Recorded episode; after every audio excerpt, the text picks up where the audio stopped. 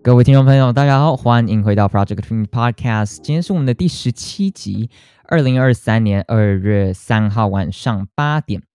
那今天我们非常有幸邀请来自 Dear Asian Youth Taiwan 的 Sophie 来跟我们分享 Dear Asian Youth 他们在做一些什么事情。但是非常不幸的呢，就是呃，我们今天的采访需要以英文的方式进行，所以如果是中文的听众，非常抱歉。但是我们之后呢，会再上传一集是，呃，我们自己在用中文的方式去解释他们在说什么。好，那所以就不用担心啊。话不多说，Let's get straight into it. Welcome back, everyone, to the Project Affinity podcast. This is our this is our seventeenth episode, and today we have the honor to invite Sophie from Dear Asian Youth Taiwan to come on to our podcast and share with us what they're doing at Dear Asian Youth. Um, Dear Asian Youth Taiwan, sorry, Dear Asian Youth is a US based international platform that helps create a sense of community among Asian youths. But don't take it from me. Let's give our welcome to Sophie. Sophie, would you like to give a little introduction of yourself? Um, so, hi everyone, my name is Sophie, and I'm currently a freshman in high school. Um, I founded Dear Asian Youth this summer, and based in the US, we expanded it into a Taipei and Taiwan chapter that allows Asian youth to kind of connect and feel advocated for around the world. Right. So let's get straight into the biggest question here. What does Dear Asian Dear Asian Youth do? All right. So originally founded in the April of 2020, it was in response to the rise of Asian hate crimes caused by COVID. So originally it was a blog that published Asian literature that advocated for Asian youth and um, it kind of prospered into what it is today as like a multinational organization that allows Asian youth to find a sense of community, like Ethan said, um, within each other. And like fast forward to 2022, um, like Day Taiwan formed as a chapter of Dear Asian Youth as a kind of a social media account that helps out at food banks. Um, we post like posts about culture, history, um, breaking news that uh, kind of helps Asian youth feel educated and advocated for. Yeah. All right. So, um, you guys started this project uh, during the uh, COVID times and the primary objective. So we got that. Um, could you talk a little bit about some of the specific things that you have done? Yeah, sure. So for our first like few months, we worked on kind of primarily on Instagram posts and it's been kind of centered around culture and because we wanted to strengthen our ties to Taiwan as international students. We don't really interact much with our culture or history. So I think Dear Asian Youth Taiwan helps us promote our culture and history.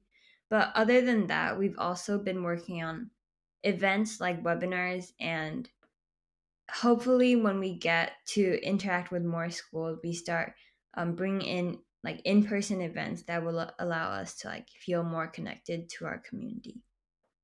Okay, uh, you you talked about a couple of things right there. You talked about education, webinars, and um, connecting with uh, local schools. So can we go go off the first one, education?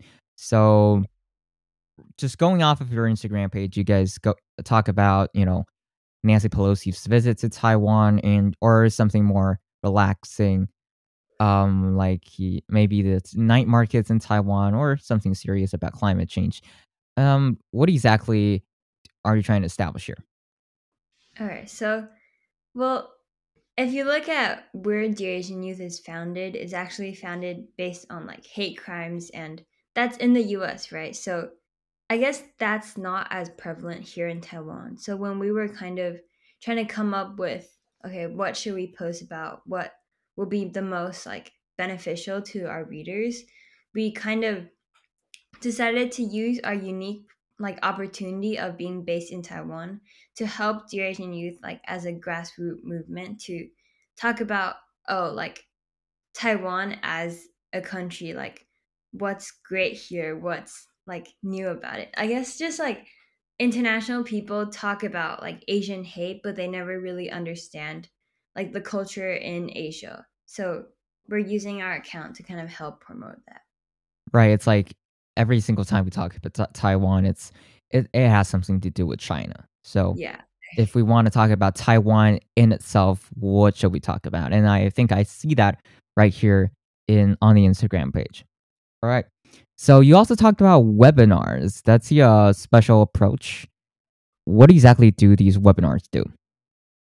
So we really want to host webinars. One, like coming back to our point on education, like I think if we're able to connect like multiple schools and like kids from different backgrounds to join in on this webinar and like have access access to this like education, it would be really beneficial to both like creating interconnectedness between like high school students, but also just like uh, like increasing access to education around Taiwan. So so far, uh, what kind of people have attended these webinars? So far, it's only been international students because of the language barrier of English, but we're hoping to find like more Mandarin speakers that can allow us to reach out to local schools as well. I see. So and these people are the same age as you guys or younger? Like, you mean the speakers or? No, no, no, no the uh the attend attendees, Oh, yeah, the high, like high school students. high school students as well. All right. But would you expect them to know some of this already if they're wait, international students in Taiwan or everywhere? Um, both in Taiwan. In addition, we also like the Asian Youth has again like multiple chapters around Asia, so kind of a combination of like international students in other school, um, countries and like Taiwan. Right. Okay. And um finally you talked about connecting with the local schools. Uh I'm thinking I'm guessing elementary schools and junior highs, senior highs. Yeah. Right. So um are these will these things be similar to the webinars or what would you add to them? So one webinars, but second, we'd also really like to be able to interact with local schools and again, like create this big community.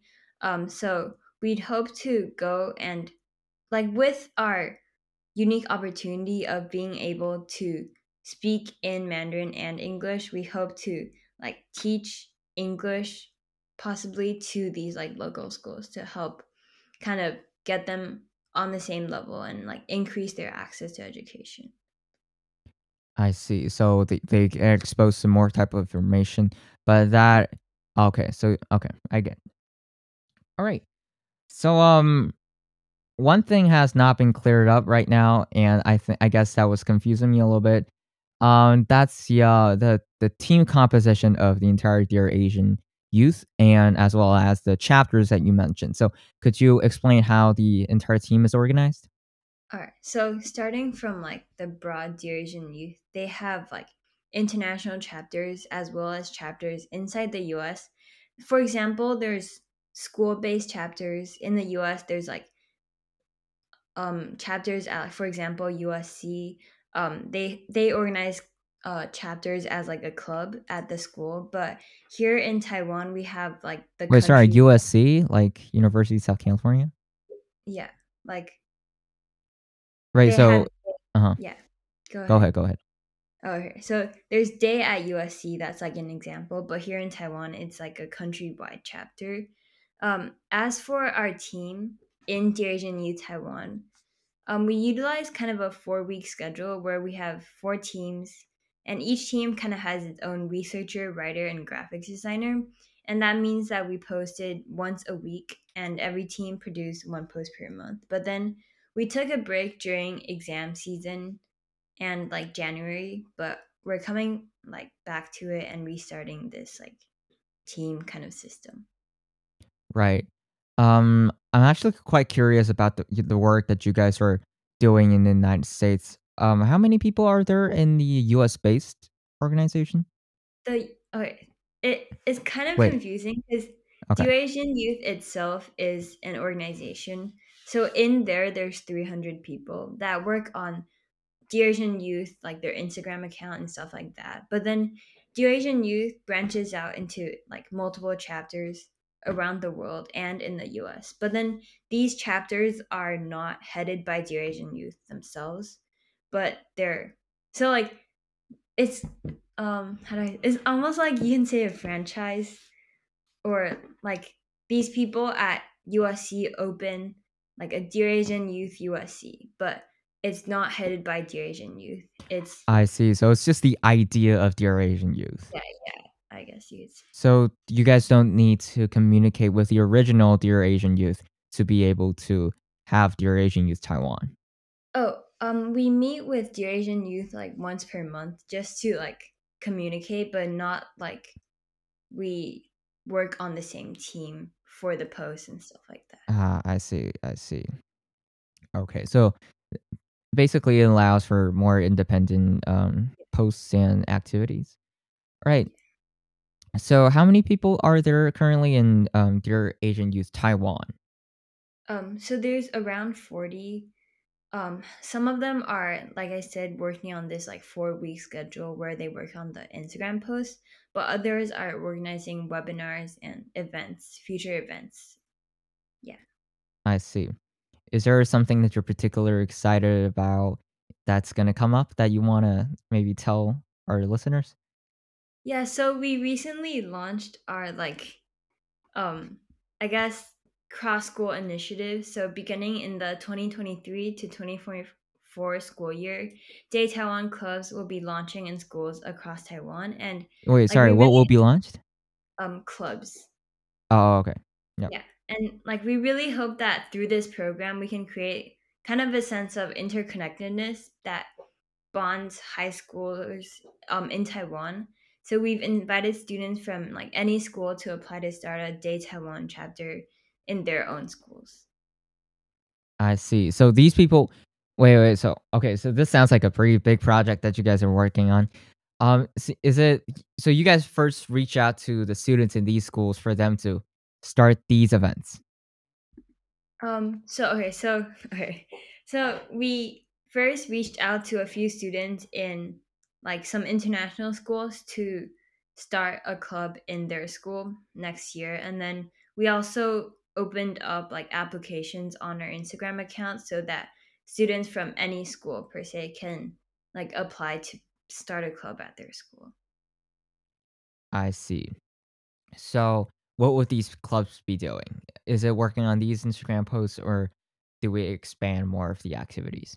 The clubs will be like primarily focused on events and webinars because like once we have clubs across Taiwan, we are able to like have events that contain like a really diverse like group of people that can come together and go help out somewhere or just have an event together.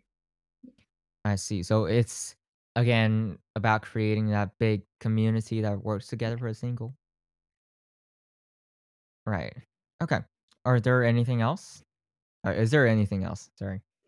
Um so we really yeah so we try we're trying to organize an another big webinar that we're really excited about because it's about like technology and ai um like you might have heard of like ChatGPT, which has been become like this new big thing and i think that through ChatGPT is one of the examples where we really want to have a speaker that allows um, like youth in Taiwan to hear about it and kind of increase their knowledge and access to it because like ChatGPT and AI and technology is becoming like the new and like the future kind of almost. So then increasing the access to it and increasing knowledge on how to use it will become like a big way that we can help education around Taiwan.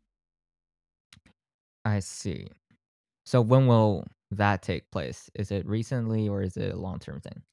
Um, it's kind of a long term thing. We're still like organizing the event. Yeah. Okay. Um, actually, one very interesting thing I'd like to share is um, the ChatGPT, the the company that produces ChatGPT, um, they actually came up with a system called Whisper, and we Oh. use we're trying to use, incorporate some of that AI stuff into the magazine production. It, it's basically a audio to text software that doesn't so that we don't need actual humans to do the transcription. But anyways, i- I would like to know how that works as well. It's it sounds very interesting. So um if we want to learn more about it, we go to your Instagram page, right? You guys will post about it, I, I, guess. the Okay. future. And I'm really Right. excited to Mhm. hear how like your whisper thing will work out because that sounds Well, pretty. We just I I started looking looking into it a while ago, but you know, I'm not I'm not a tech genius. Ashley is. So yeah, so she's working on some of that stuff. Uh, I'm we're both hoping that it's gonna work out because it looks like a pretty good tool. Anyways, um, I'd like to ask about because your team has been around. Uh, Dear Asian Youth has been around for quite a long time, and Dear Asian Taiwan as well. So, what are some of the obstacles that you've met during this process? Um, so like it's kind of what I mentioned previously, but because we're based here in Asia, where Asians make up the majority of the population, we don't face much or like any Asian hate, and that's entirely what Dear Asian Youth like began as. So then we kind of had a bit of a problem deciding, oh, like what should we post? Like how should we kind of frame our account? But then later on, we kind of mm, like used our unique like perspective as being in Taiwan to again like promote um like the Taiwanese culture, history, and like issues that Taiwan faces because I think like recently Taiwan has been in the news a lot, like the Taiwan China US like almost like a proxy war. But then from a Taiwanese perspective, like besides on just like a the prospect of war, like Taiwan is so much more than that. So we're using Dear Asian Youth Taiwan to kind of instead of doing just Asian hate, we're also doing like awareness of like Taiwan itself. Right. So, if you if you were to select a couple of things that you definitely will want people to know about Taiwan, we're talking about Taiwan as its own individual country with its own identity, what are the things that you talk about? Okay. Um, like there's so much in Taiwan we don't appreciate enough. Like even just the food, like the people. Um, I recently was looking into like like nature. It sounds so simple and like generic, but like Taiwan actually has one of the most regenerative and like resilient ecosystems in the world. And I think even the little things like that build up to like what Taiwan is and makes up on like kind of so much more than just like the politics of it. So I think that's one thing that like we should all kind of appreciate about Taiwan. Okay. And a lot of small different things. Okay. Yeah. So, uh right now next question on the line is what was the what is the largest impact of the Instagram account or the whole project has on you? Hmm. I think Day Taiwan like helped me dive deep into the culture, history, and a lot of parts of Taiwan that I kind of ignored or just wouldn't have discovered. Um, like I also just got to work with so many incredible people. Like I learned that a lot of them are more knowledgeable than me in some areas. For example, like our graphic designers are incredible and I'm like not very artistically inclined. But then like you get to learn so much from the people you work with. So I think that's something I really took away from this project. Is there are there anything uh is there anything interesting about during the uh, whole collaboration time within the 40 people team? Um, I think I don't know if you guys use how you guys communicate, but we started using Discord because someone suggested it as like a like communication platform. But even though it was like a really small thing, it just took me a long time to like navigate it and like we added a bunch of bots and stuff, like birthday bots, and it became like a really fun thing to use. Yeah.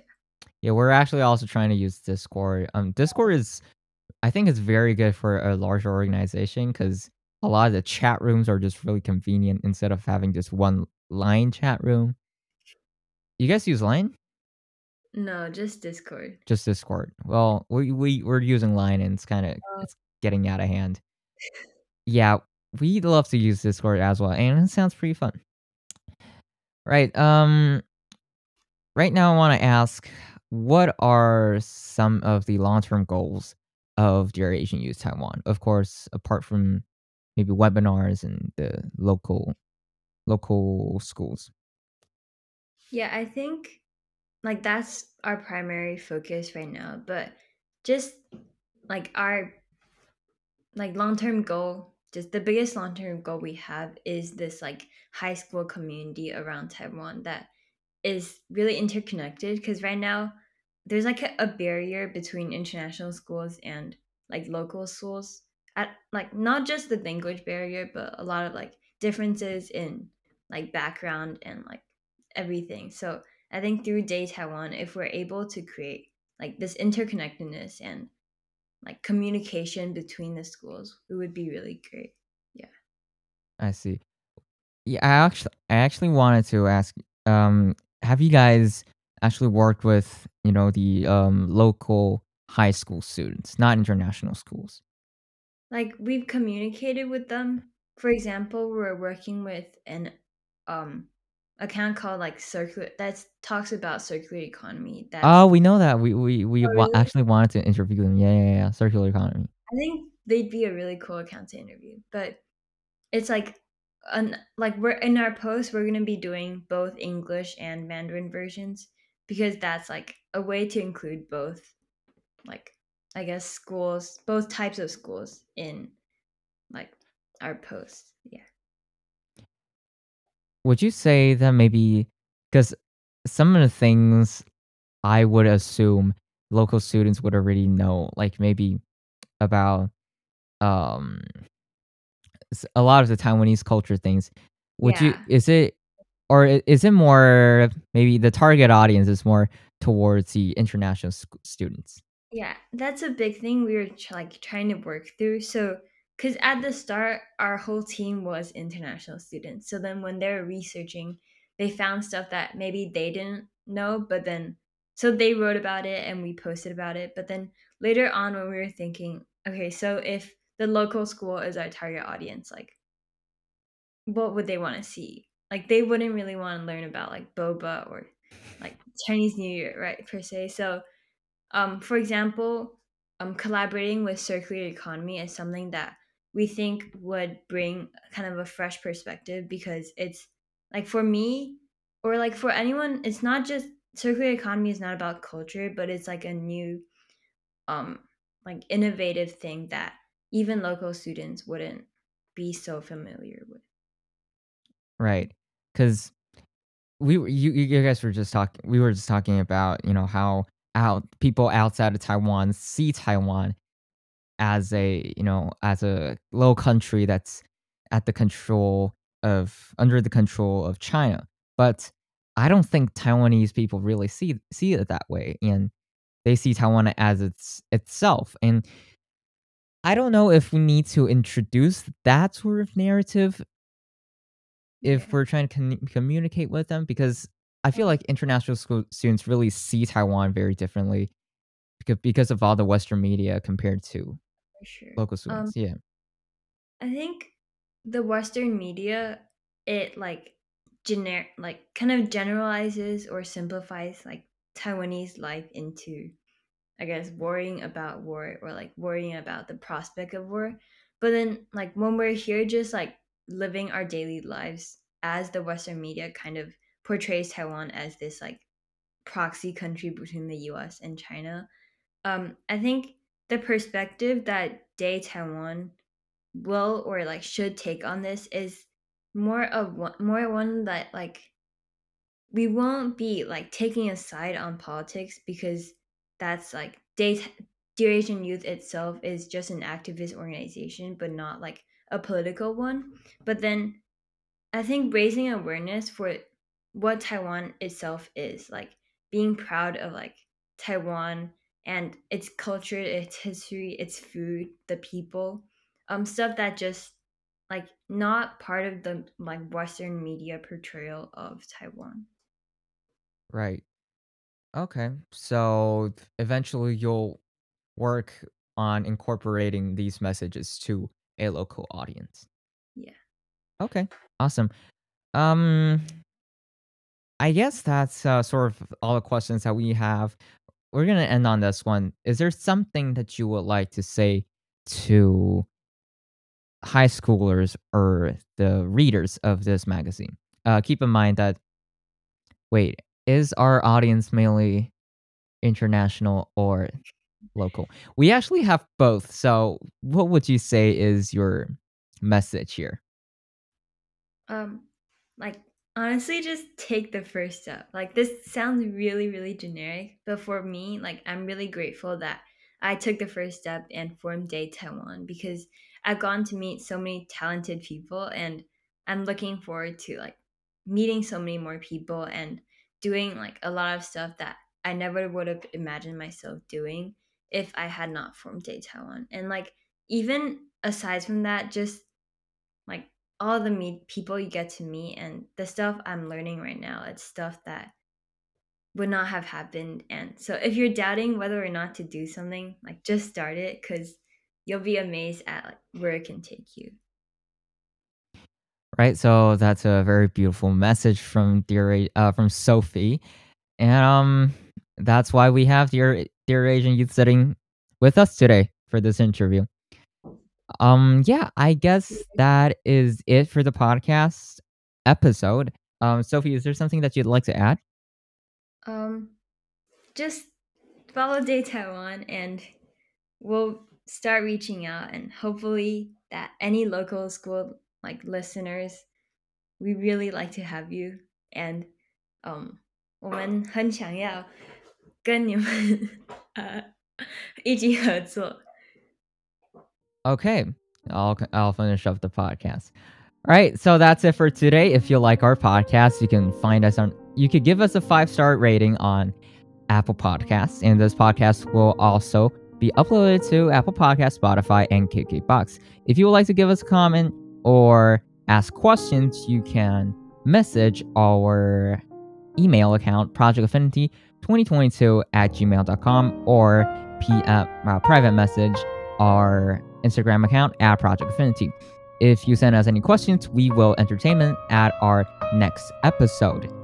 And um, do remember to follow Dear Asian Youth and Dear Asian Youth Taiwan on the, on Instagram. You search it up, you'll you'll see it. So you were just listening to the Project Affinity podcast. I'm Ethan. I'm Sophie. We'll see you next time. Thank you.